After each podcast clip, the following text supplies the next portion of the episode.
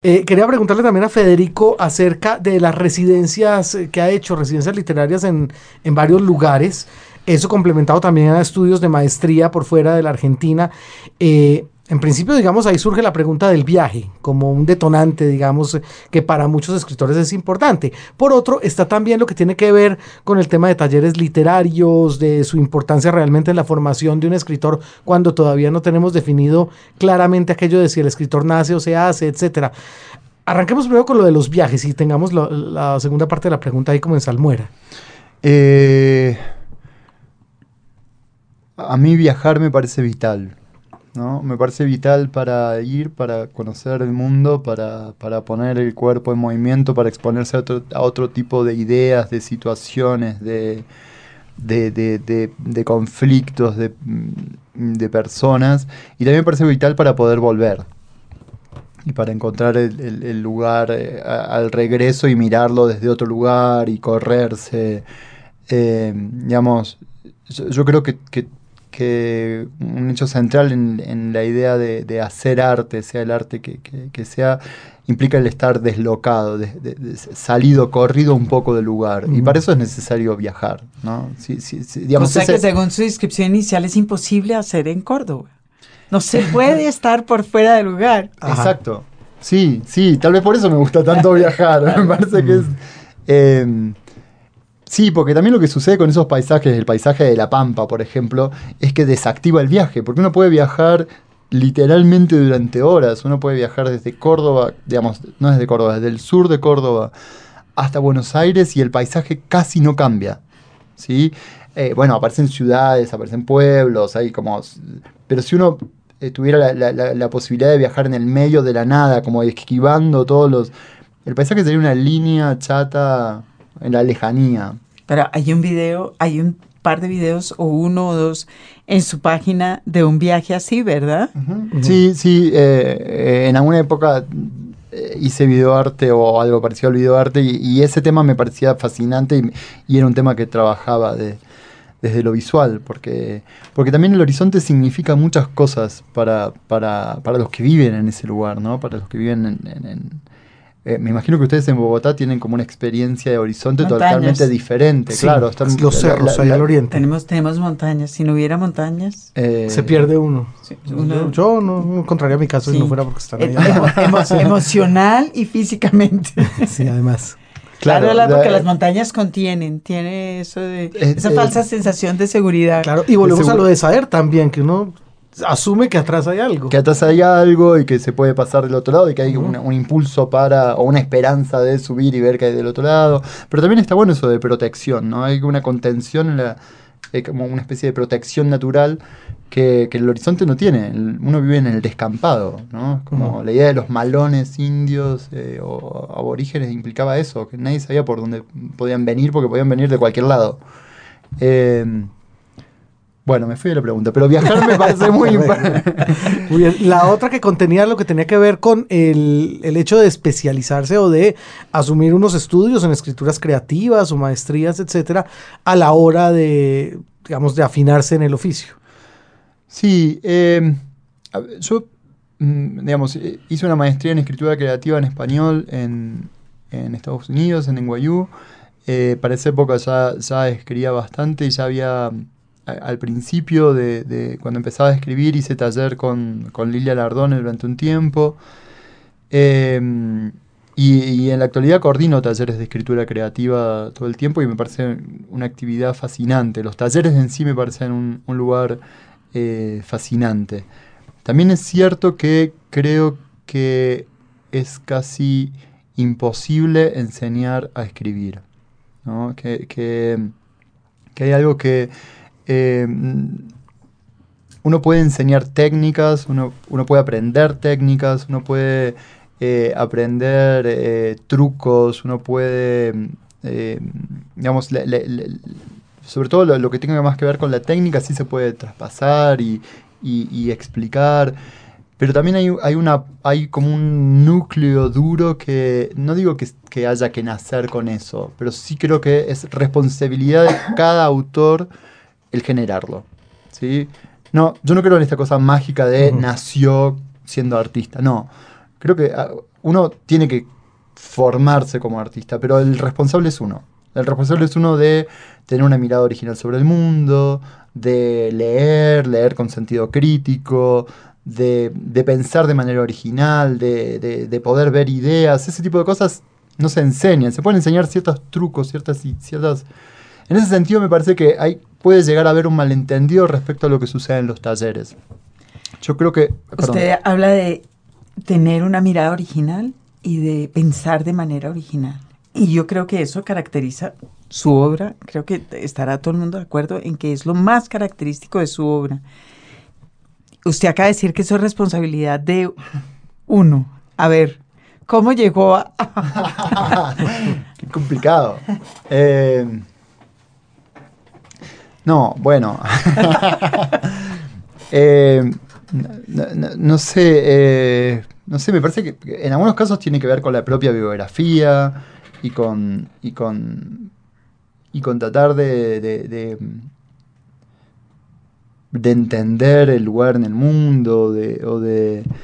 Eh, no, no, sabría exactamente decir cómo, cómo llegué. Me parece que tiene que ver con desconfiar un poco de todo, de, de, o, de, de obligarse a pensarlo de todo de nuevo, eh, de, probar, de, ver, Mm, de, tener como una especie de...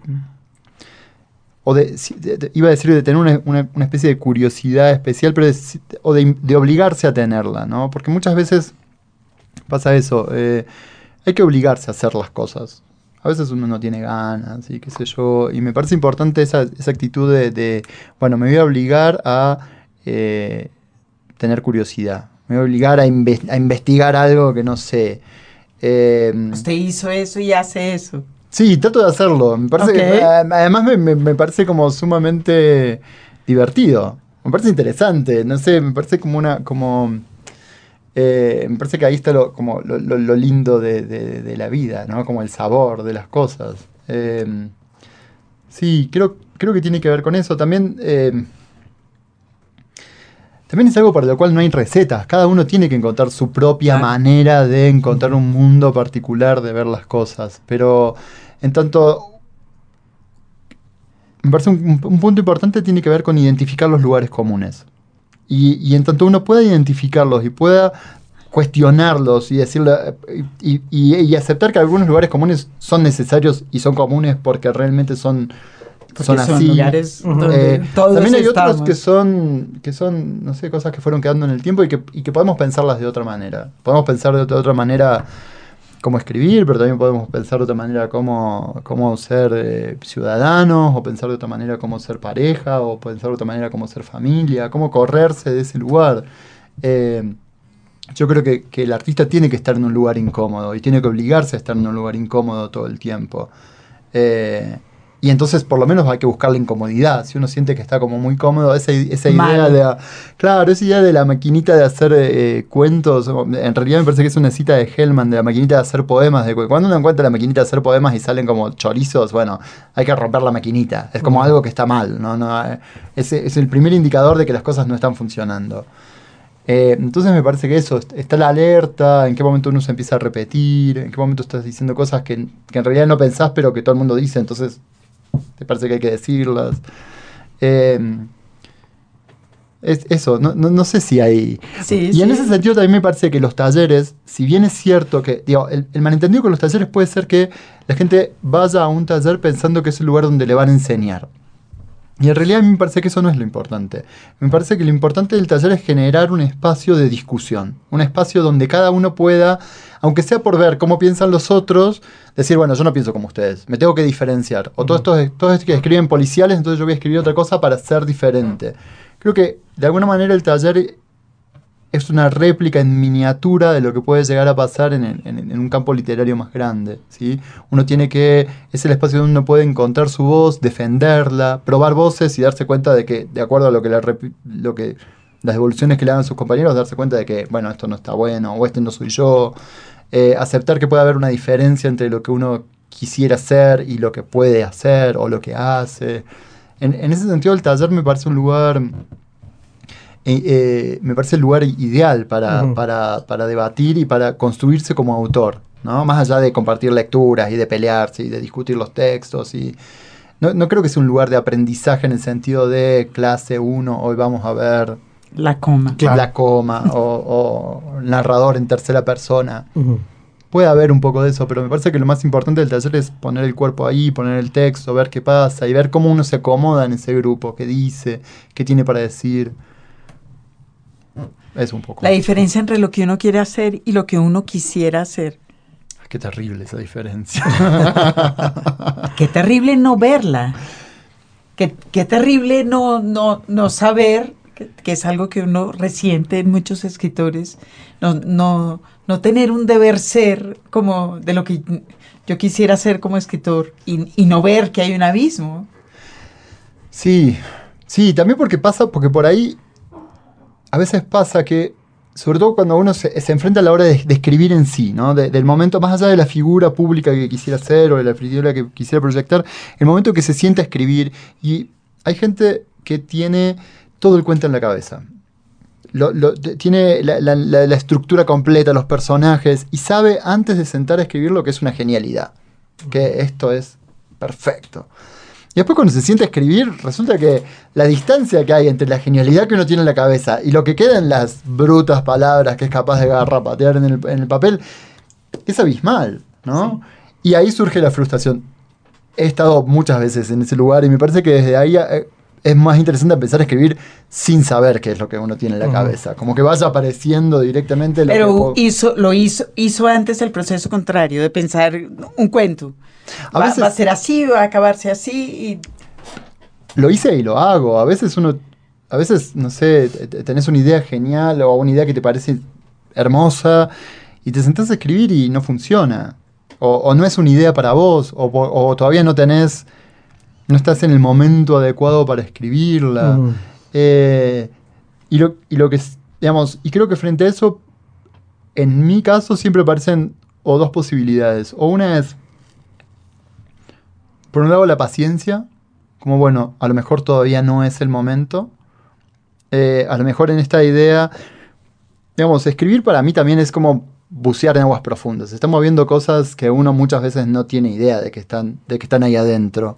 Sí, es como una especie de, de primera forma de encontrarlas. Entonces a lo mejor uno empezó a escribir algo pensando que era un bello cuentito que iba a resolver en dos tardes.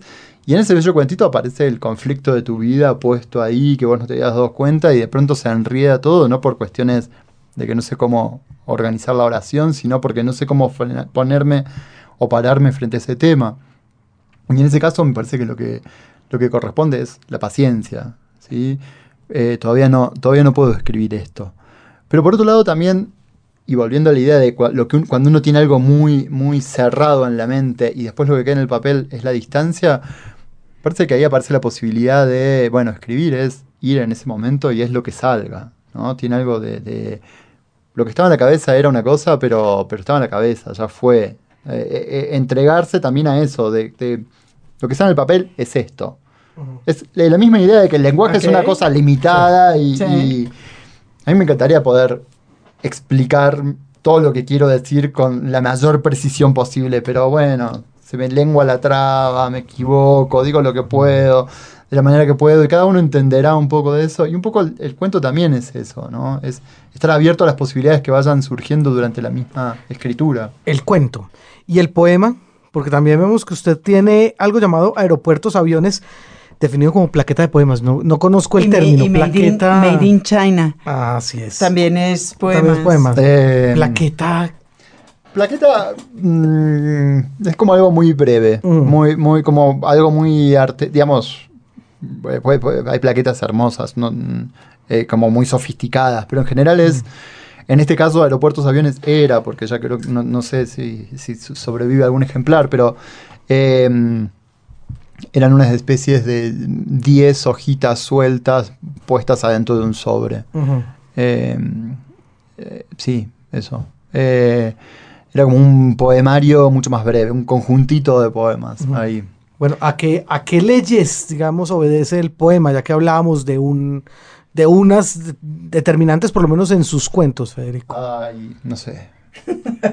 No sé, para mí la poesía es como un terreno totalmente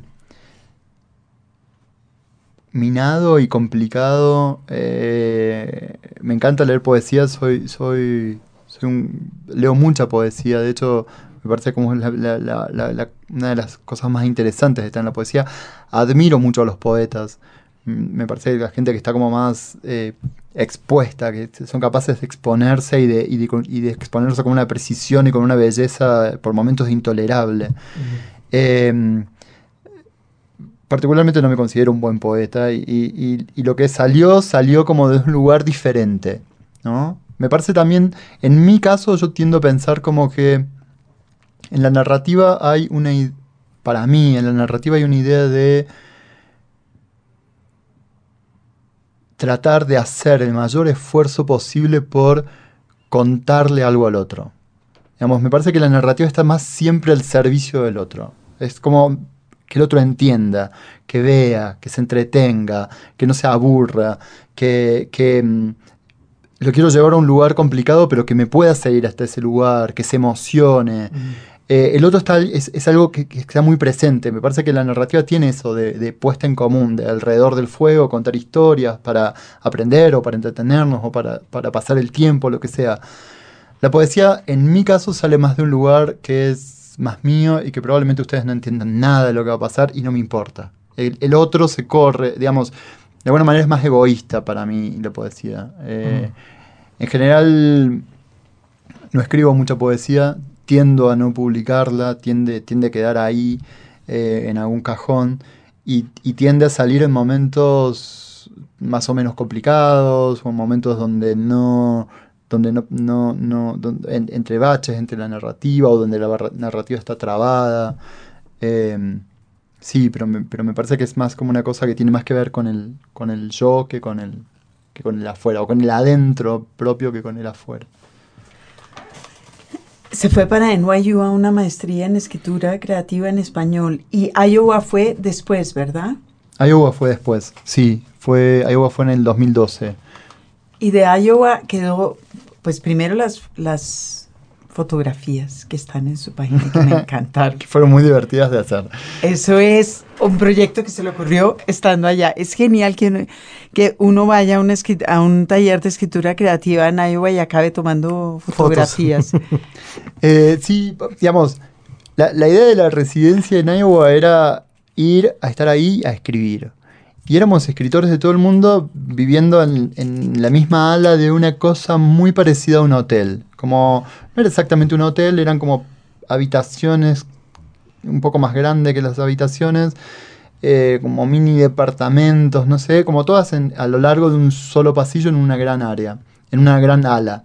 Eh, era de escritores de todo el mundo, las habitaciones eran muy similares unas a otras eh, eh, en su espacio, con muebles idénticos, con pequeños cambios en la decoración. Eh, y, mm, vivimos ahí tres meses y al principio, claro, no nos conocíamos entre nosotros y cada uno estaba encerrado en su habitación eh, escribiendo, escribiendo en idiomas totalmente eh, digamos, yo podía leer algo de si alguien escribía en inglés o si alguien tenía algo traducido en inglés, pero no sé, la, la- escritora eslovaca no podía leer lo que yo estaba escribiendo en español y yo no podía leer lo que ella estaba escribiendo en eslovaco, ¿no? Era como, eh, era como muy misterioso todo. Y muy fascinante, porque por otro lado la gente estaba muy comprometida con su propia escritura. Entonces uno lo veía a veces con la puerta abierta, escribiendo, o en el bar, escribiendo, tomando notas. Y también esa, eh, de, de a poco se fue como gestando como una especie de, rela- de relaciones sociales y nos invitábamos a tomar el té de una habitación a la otra, o de a tomar mates, o, o- o lo que fuera. Nos visitábamos. Y también con el tiempo lo que yo me empecé a dar cuenta era que cada uno se había empezado a apropiar de la habitación de una manera totalmente diferente. Pegando fotografías, colgando cosas, corriendo los muebles del lugar. Y eso me pareció fascinante, ¿no? Entonces les propuse a todos eh, tomar fotos de sus habitaciones y subirlas eh, como, como una forma de registro de, de- de nuestro paso, porque también iba a llegar un día donde todos íbamos a volver a empacar y, y a volver a meter todo dentro de nuestras valijas y esas habitaciones iban a volver a ser habitaciones planas de, de- de hotel sin, sin ningún tipo de, de Se le, se le ocurrió a usted en 2012 cuando se fue para Iowa, ya en ese momento también que la maldición de los talleres, las cosas buenas, usted ya las ha mencionado y estoy de acuerdo, pero la maldición de los talleres puede ser eso que tantos han señalado de una cierta uniformidad en la escritura. Eh, sí, esa idea, esa idea está, estaba en mí mucho antes de ir a Iowa. De hecho, en Iowa funcionaba de una manera extraña porque nosotros no teníamos taller y no podíamos leernos unos a otros. Em, y en ese sentido había más libertad también al no poder leer, porque discutíamos lo que estábamos haciendo, nos contábamos, pero realmente no había forma de leer a lo que estaba, de leer lo que estaba escribiendo el otro autor porque estaba en otro idioma. Pero sí, la idea del, del taller como un lugar de cierta uniformidad es es el cuco de los talleres, ¿no? Y el cuco que aquí es el coco. El, el, coco, sí, el que asusta, el, que se lleva a los niños en la noche, sí.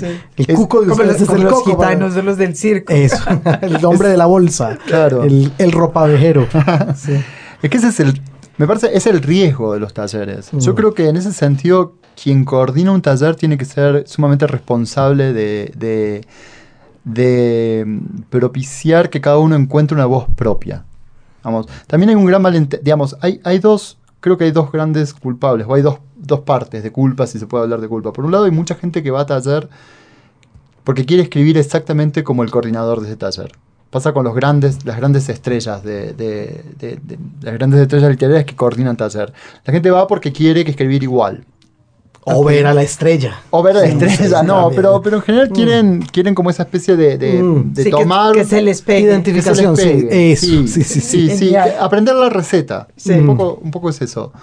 Eh, eso por un lado. Pero, pero por otro lado también yo creo que eh, los coordinadores de taller tienen que ser responsables de, eh, de que la gente no escriba como ellos escriben, de señalar ese mm. tipo de cosas, de, de ponerlo sobre la mesa, de y también de, poner sobre la mesa, digo, el proceso de taller, a mí me parece que, que, tiene que ser un proceso donde cada uno encuentre su propia voz. Entonces también eso tiene que ser un tema de discusión.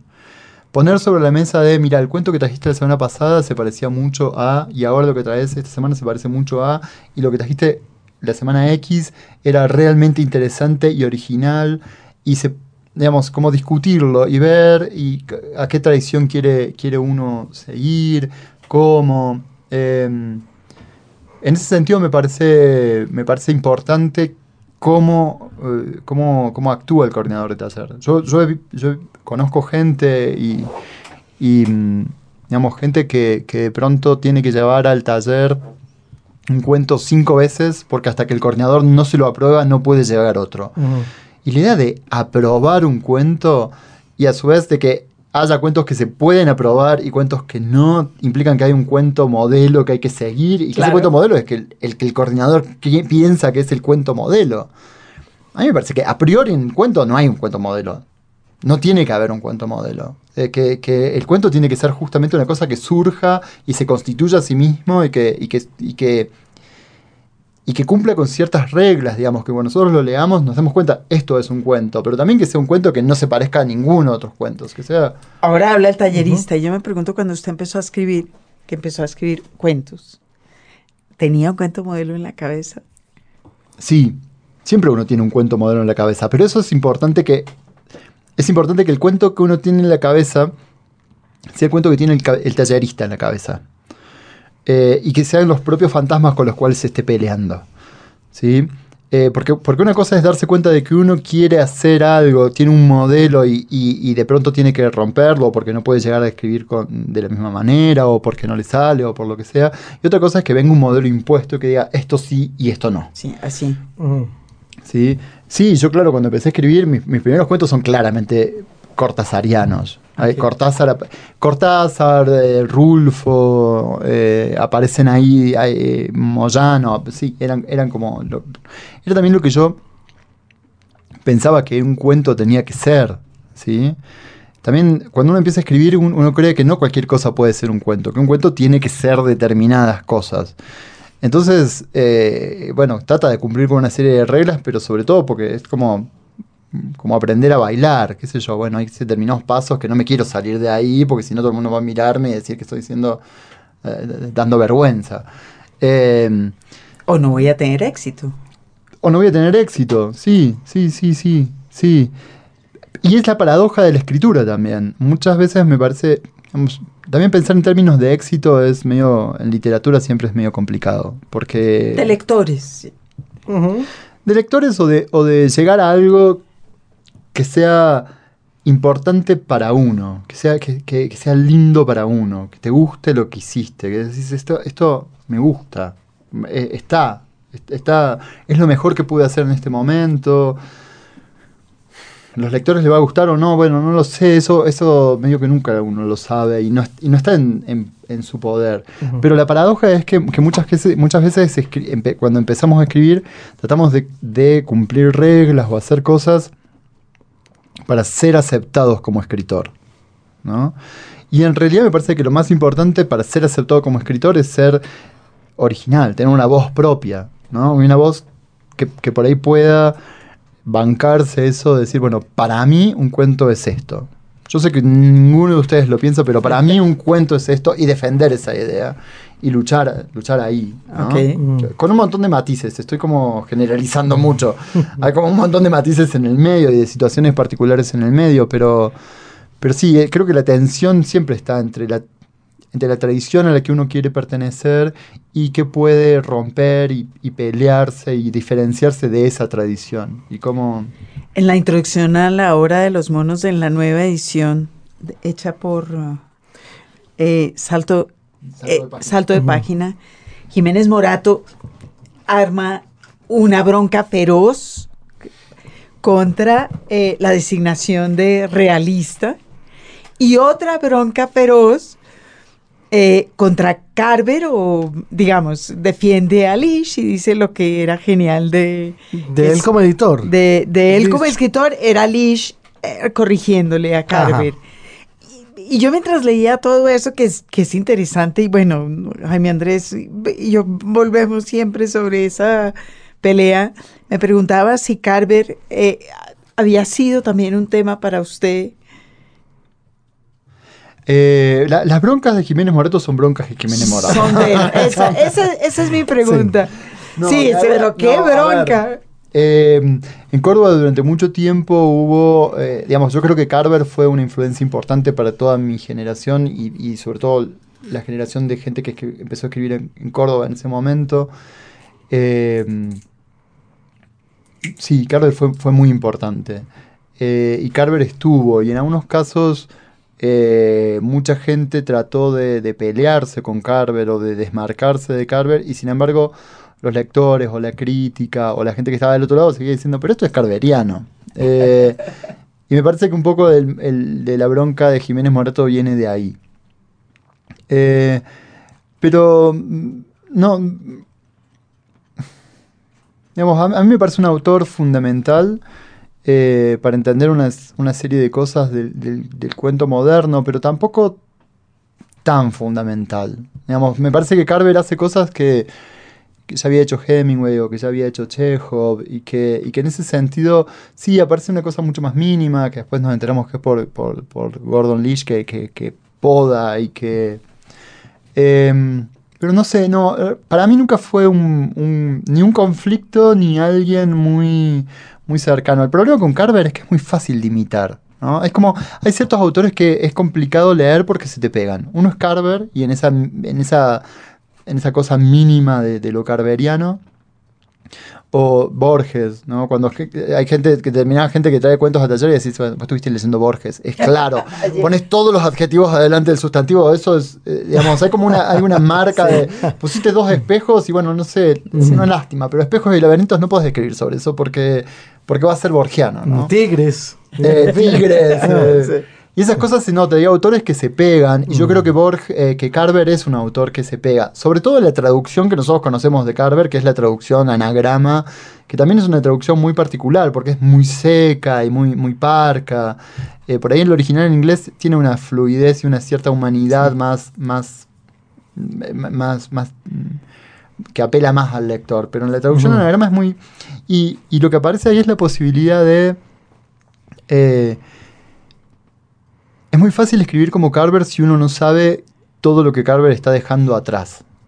¿sí? Digamos, la, apuesta de Carver es, o la apuesta de Gordon Leach sobre los textos de Carver es sacar lo máximo posible y que de alguna manera los huecos, el blanco, evoque todo el conflicto que hay contenido en esas hojas, en esas páginas y que, y que por ahí no se llega a contar. Hemingway o Chekhov, claro. Ujú. Eso ya estaba en Hemingway, ¿no? Pero la idea, eh, la idea del iceberg, la- la- lo, lo que está bajo Claro. el agua.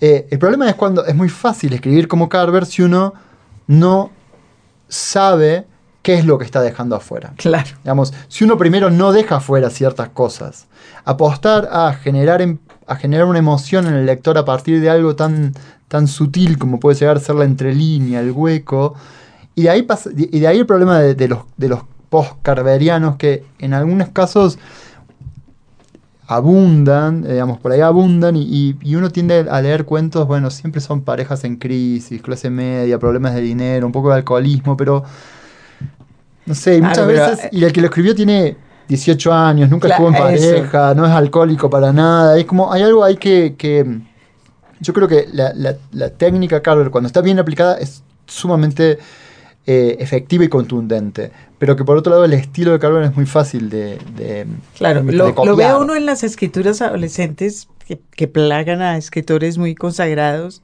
de esa actitud de, ah, yo soy un tipo muy interesante, pero que uno sabe que no hay nada detrás en realidad, que no es un, un tipo callado que en realidad no tiene nada que decir, es mi versión. de- claro. Sí, Sí, no, no, pero, bueno, o- sí. o también Pero es, es eso. pero es un fenómeno súper interesante eso, que es, eh, eh, nos vamos un poco de tema, pero es, el- es la idea de los jóvenes viejos. No sé si, si Sí, ustedes... sí, sí. Eh, que hay, hay algo que a mí me parece fascinante, que tal vez porque a mí me pasó. Yo, cuando, recién cuando les decía, yo cuando era chico leía libros de con dibujitos y quería dejar de leer libros de- con dibujitos porque quería ser grande. Y cuando uno empieza a escribir, en general, quiere escribir como los grandes. Claro. De, Digamos, como los adultos, incluso como los viejos. Sí. Sí. ¿no? Eh, como esa cosa de sobre temas de, sobre grandes temas por un lado, pero por otro lado con una eh, estructura y una y una, una prosa clásica y eh, y en general me parece que esas son cosas que se aprenden con mucho tiempo y con mucha vida y con mucha lectura y que el único valor cuando uno tiene que uno tiene cuando es joven es ser joven, Es claro. que es algo que nadie dice por otro lado, porque los escritores cuando nos empezamos a poner viejos, tendemos a no decirles a los que tienen 18 años. Qué eh, chévere tener 18 años. es lo más lindo que te pasó en la vida, nunca más vas a poder tener 18 años. Escribí lo que te está pasando ahí, Claro. en ese momento. Nadie te pide que, que hayas leído toda la biblioteca entera de punta a punta y que, y que manejes todos los temas de Borges. Porque a los 18 años serías un nerd, no tendrías vida. Escribí sobre lo que conozcas, tal vez con muchísimas imperfecciones, pero también en, en la idea de juventud está la imperfección, ¿no? Y, y eso, me, eso me parece interesante. Entonces es, es muy, es muy raro y es muy impactante cuando uno se encuentra estos jóvenes viejos, estos jóvenes que se disfrazan, se ponen toda una coraza y que quieren escribir como grandes temas, la muerte. No digo que yo no lo haya sido, lo que estoy diciendo es como Claro. traten de, de- de no cometer el mismo error que yo cometí. Claro, claro. ¿No? Claro, todos Por- quieren escribir el túnel. Todos quieren escribir el túnel. Sí. Y sí, sí, esa cosa de, de- No se puede. Cuando uno tiene 18, 20, 20, 30 años, mm, no se puede. Ujú. Eh, digamos, hay que escribir sobre lo que uno pueda. Eh, Sí. hay, Hay una frescura que nunca más se va a tener. Y No. me parece que lo mejor es que, que- que aparezca la página en ese momento. Pero es dificilísimo. Carver, vo- vo- volviendo a Carver, y una cosa que no tienen los, los escritores viejos y que me parece que sí está en su narrativa, es como una... No es una recuperación de la inocencia, es un abandono de la ironía, que pues un poco estamos todos hasta las narices de lo- Del sarcasmo y tal. De- sí, Hay- Bueno, hay, sí. hay que dejar de ser irónicos por dos años, Por- como por- mínimo. Por favor, por favor, es una de las cosas más notables en, en sus cuentos. Pero que también ahí hay una cosa muy difícil de hacer. Cla- Porque, ah. porque cuando uno es irónico, en realidad se está defendiendo. Digamos, es como hago humor y me río de esto porque no puedo abrir el pecho y mostrarme a pecho desnudo con todo lo que me duele y todo lo que no entiendo de lo que está pasando. ¿Qué es lo que Carver hace, digamos? De alguna manera acepta que no puede hacer, no puede reírse de lo que está pasando. Es, le duele, no lo entiende Claro. lo emociona, lo, lo- le, le- le- le genera conflictos. Eh, y ahí, ahí hay una, una actitud mucho más, eh, de, de alguna manera desarmada frente, frente al lector. Una exposición mucho más... Mucho más, más, más literaria o más absorbentemente literaria.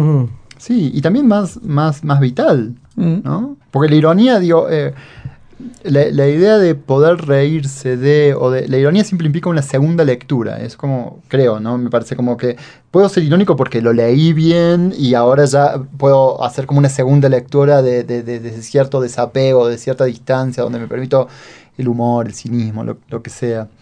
Eh, me parece que lo que Carver hace es no permitirse eso, es decir, No. estoy perdido en esta Mm. vida, no entiendo Sí. nada de lo que pasa y, y pongo esto en, en la página. Fue lo que lo hizo un escritor excepcional en su momento y sigue siendo excepcional. Sí, pero bueno, volviendo a Gordon Leach, ya que volvimos a Carver, ahí puede haber un buen puente para preguntarle acerca de su relación con el editor. ¿Cómo le ha ido usted con los editores? Eh, este- muy bien. He, he tenido mucha suerte con mis editores. En general siempre han sido eh, editores generosos, atentos, eh, dispuestos a escuchar. Eh, mu- muy pocas veces, creo que nunca, nadie me sugirió un cambio como muy, muy grave. En general, cuando me sugirieron cambios, fueron cambios como, mira, esto te quedó un personaje suelto, un cabo suelto por acá, eh, o este final no se llega a entender del todo. Nunca, nunca nadie me propuso cortes tan drásticos. Me parece que también esa figura del editor es una figura más norteamericana, ¿no? La- la claro. el, editor anglosajón es más de meterse en el texto, tengo la sensación. El editor latinoamericano o hispanoamericano me parece que es más de, de respetar ciertas cosas. Por lo menos en los casos que a mí me han tocado en suerte, siempre aparecieron tal vez preguntas, sugerencias, hasta tímidas por momentos.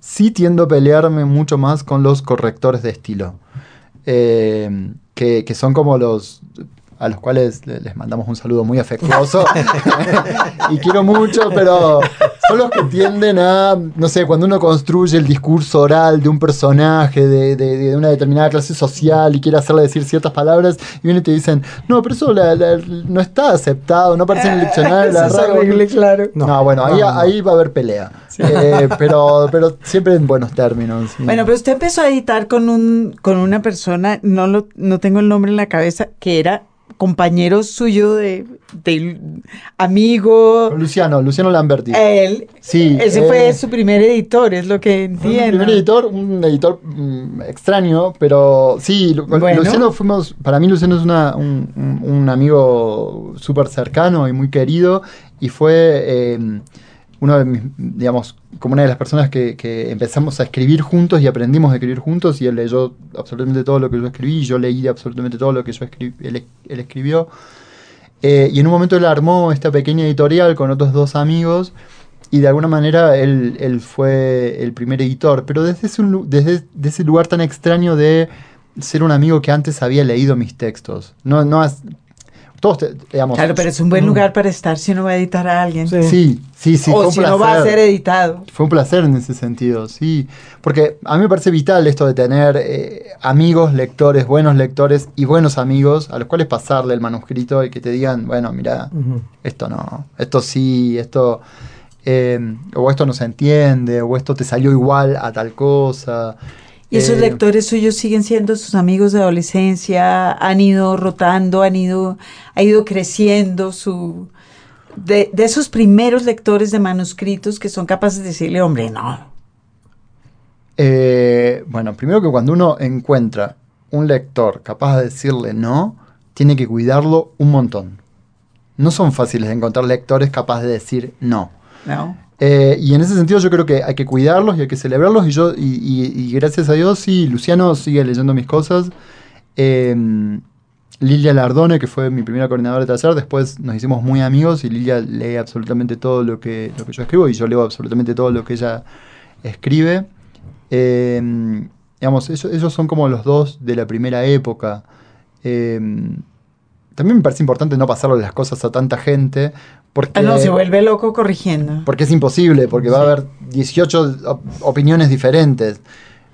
Mm, mm, Y en los últimos años aparecieron algunos, eh, gente más joven, o también eh, otra, eh, otra gente, digamos, algunos lectores que, que me parecen sumamente interesantes son cuando uno encuentra un lector que es capaz de leer y hacer una devolución sobre el manuscrito, pero es alguien que no tiene ningún interés literario de por medio más que ser lector. No escribe, no participa de talleres, no quiere editar, simplemente le gusta leer. Eh, y en ese sentido, eh, por ahí aparecen ese tipo de personas y, y, y, y las, las incorpora. Las incorpora. No son muchos, digamos, yo tiendo a darle a, a tres, cuatro personas lo, lo que escribo. Eh, en algunos casos, generalmente con, con, los textos con los cuales uno está más seguro, por ahí es, es, eso no hace falta o se lo doy a uno. Pero, pero con las cosas que, bueno, esto no sé muy bien, no, no, no me termina de convencer, o, ahí es cuando apelo a los lectores y, y se los paso.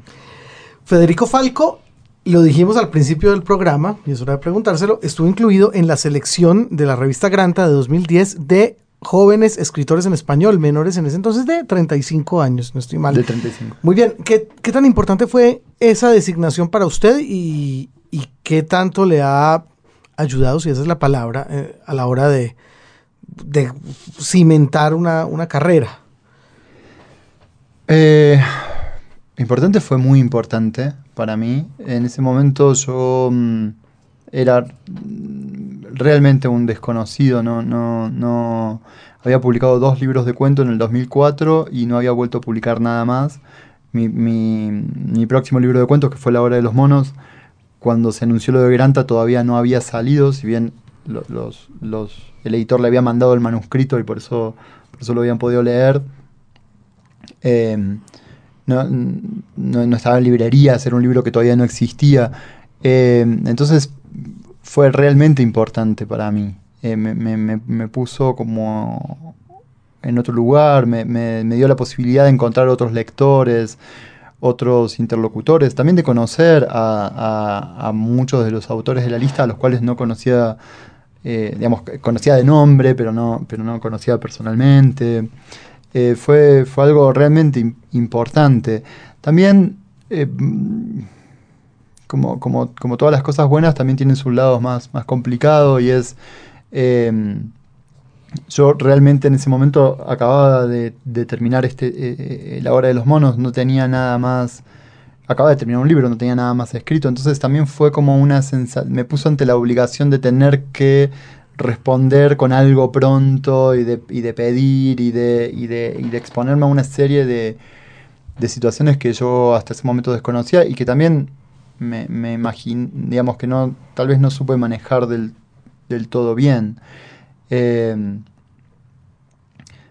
eso, fue, fue, fue súper bueno, pero también yo no tenía otra, otro libro para darles a, un editor en ese momento, digamos los editores, o yo mismo cuando queríamos capitalizar el, estar incluido en la lista de Granta, no había nada para capitalizar porque no había nada, nada entre manos, todavía no, no había nada escrito. Eh, creo que en ese sentido alguna de la gente que estuvo en Granta tuvo más suerte o más, o más capacidad. Eh, pero eso, fue, fue algo que estuvo súper bien y que me, me, me, pone, me puso muy contento y me pone muy contento al día de hoy y que tal, digo, también cuando, cuando, yo decía esta, esta especie de libertad que me daba escribir desde Córdoba sin que nadie leyera y había una, mm. un asunto realmente placentero en escribir. Lo pusieron en el escenario. De pronto sí. me pusieron en el escenario y empecé a sentir que había mucha gente mirando a ver, mirando con buenas intenciones o con malas intenciones qué iba a escribir, cómo iba a salir después. Y, y no fue un lugar fácil para mm. estar por un, por un tiempo.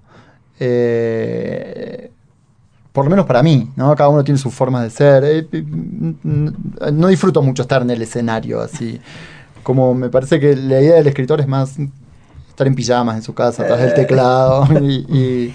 Hay un trabajo posterior a esa aparición en Granta, que es eh, la antología que usted hizo para Traviesa. Uh -huh. Traviesa, y me preguntaba yo si había conocido a, a Hasbun en ese momento.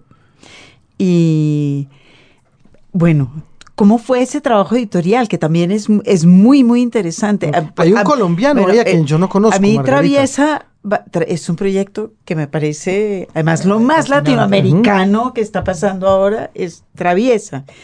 Eh, usted llegó ahí y esa antología suya Bueno, también empieza con animales el ensayo que lo introduce. Y se llama trucho, para llama más señas, trucho, que aquí además. la trucha es un pescado, allá trucho en Argentina es algo que está como de mal est- es chiviao. Exacto, chiviado, decimos aquí de chiviao. mala calidad. Sí, sí, Sí, sí. sí, como una- una imitación. O falso, imitación, Sí. exacto. Sí, a, ver, eh, eh, eh, el principio, digamos, bueno, fu- fue una de las cosas que, permitió eh, o, que, surgieron a partir de lo de Granta, porque gracias a lo de Granta conocí a Rodrigo Asbun, digamos, no lo conocí personalmente en ese momento, pero después, cuando yo cuando fui a, a NYU, él estaba viviendo en Estados Unidos también, entonces ahí nos conocimos y surgió el, contacto y el proyecto que antes ellos venían con, con Suelta, que era, que era como un proyecto un poco anterior, que tenía Rodrigo Fuentes. Eh, y, y a, y a partir de ahí surgió el contacto y a mí me parece un proyecto hermoso lo que están haciendo, me parece genial, genial todo, porque ta- también tiene esa cosa de realmente latinoamericano, también de, como des- deslocalizado, ¿no? Y, de, y, y cuando, los, cuando ellos me, me invitaron a coordinar esto, a, a mí me, me interesaba mucho este, esta idea de, del género, ¿no? de, los cruces, de las hibridaciones, est- esto que hablábamos antes de, la idea de hibridar géneros. Y me parece que Latinoamérica tiene un, un lugar eh, sumamente mm, eh, estratégico para eso, ¿no? En el sentido de que un poco esta idea de, también que lo que da la, libertad de ser latinoamericano, de no tanta gente leyendo, de consumimos géneros que vienen de Estados Unidos o de Europa. eh, y acá surgen los modelos propios. ¿no? Me parece que, que- por otro lado es algo que aparece a lo largo de toda la historia latinoamericana, en el arte, en la literatura, en la música, la apropiación de modelos, la, la mixtura, desde el arte colonial y el arte aborigen en, en adelante. Y esa cosa que pasa en toda ciudad latinoamericana, que es el- el- lo trucho, o lo, ¿cómo, cómo se dice acá? Lo, Sí, lo Chivi- chiviado. chivi- lo chiviado como muy al alcance de la mano, ¿no? Como muy, muy eh, caminando por la calle, muy, muy, como una forma de solucionar las cosas, como una... Y me, y me pareció, me parece, me sigue pareciendo un concepto súper interesante para pensar la literatura desde ahí. ¿Por qué no escribir melodramas truchos desde Latinoamérica? ¿Por qué no escribir aventuras truchas Mm. desde Latinoamérica? Eh, y en ese sentido eh, había una serie de autores, en, digamos, por un lado había autores que yo había leído y que me parecía que trataban ese tema y que me parecían súper interesantes y que y me parecía interesantes darles un, un- un- un lugar ahí. Y por otro lado había, esa había autores que, que me parecía que, que- que su- sus poéticas o, o lo que, o lo que venían trabajando aparecía, eh, digamos, tenía que ver con eso. Eh, por ejemplo, Hernán Banoli era un- es un cuento que escribió específicamente para la, para la antología, eh, pero en su obra eh, aparecía la, idea de la mixtura, aparece, es como fundamental la idea de la mixtura, de la mezcla, de la hibridación de lenguajes, de géneros, de, estructuras, y era como un autor que me parecía que tenía que estar en, en esa antología. Así que fue, fue un proceso súper... eh, interesante, divertido. A, a mí me gusta mucho cómo, cómo quedó la antología. Los, los, los cuatro cuentos me parecen grandes cuentos y, y bueno, eso fue muy, Y muy el, y el ensayo introductorio ah, debe, debe ser leído. Está muy bien. Pues lo haremos. Bueno, o- ojalá. Seguro. Los libros. Radio Nacional. Los clásicos. Los clásicos es la sección que se ocupa de eh, volver a escuchar las palabras de otros escritores que son en este caso los favoritos de nuestros invitados. Federico Falco tiene su clásico personal aquí, lo buscamos y lo encontramos. ¿De qué se trata? Eh, es un cuento de Antonio Di Benedetto que se llama Caballo en el Salitral. Y Di Benedetto es un autor argentino que mm, a, mí me impactó mucho cuando lo leí por primera vez. Di Benedetto y, y- y Moyano los leí casi juntos. Los dos formaban parte de este grupo de regionalistas. Di Benedetto más eh, en la zona de Mendoza y, y Moyano en Córdoba y La Rioja. Y lo que hacen ellos de alguna manera es apropiarse del- paisaje y del lenguaje de ese paisaje, pero de una manera alejada del folclore y de, y de, y lo, y de los lugares comunes, de lo, de lo regional. Eh, Antonio Benedetto en un momento era un autor muy difícil de rastrear, digamos, y ahora desde hace unos 5 o 6 años eh, se viene reeditando toda su obra y se consigue y realmente se ha revalorizado un montón, pero, mm, pero bueno, me parece interesante seguir eh, Seguro. escuchándolo. El cuento se llama Caballo en el Salitral. El aeroplano viene toreando el aire. Cuando pasa sobre los ranchos que se le arriman a la estación, los chicos se desbandan y los hombres se embaran las piernas para aguantar el cimbrón. Ya está de la otra mano, perdiéndose a ras del monte. Los niños y las madres asoman como después de la lluvia. Vuelven las voces de los hombres. ¿Será Sani, el volador? No puede, si Sani le está dando la vuelta al mundo. ¿Y qué? ¿Acaso no estamos en el mundo? Así es, pero eso no lo sabe nadie aparte de nosotros.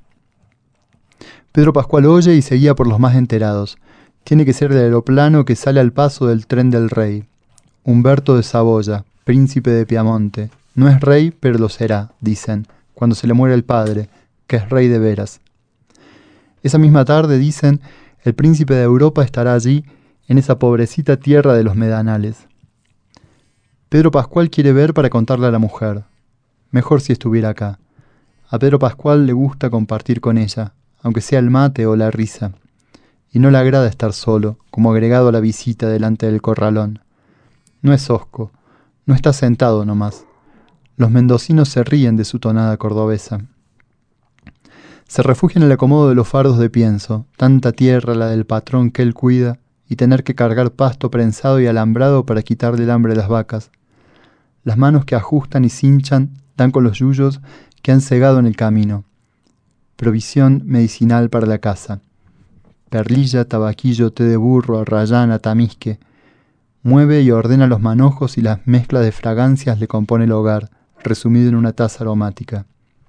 Pero se adueña del olfato la intensidad del tomillo y Pedro Pascual quiere compararlo con algo y no acierta, hasta que piensa, seguro, este es el rey, porque le da olor al campo.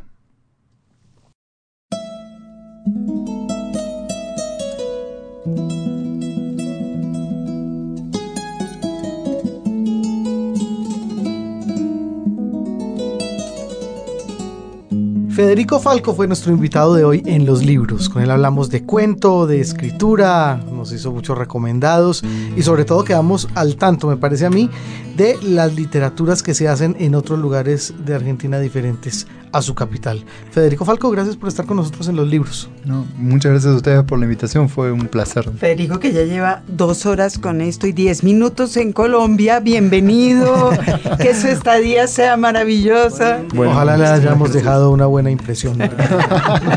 Muchísimas gracias. Eso sí lo, lo, intentamos. James González en Control Master, Margarita Valencia. Jaime Muchas Andrés. gracias, chao.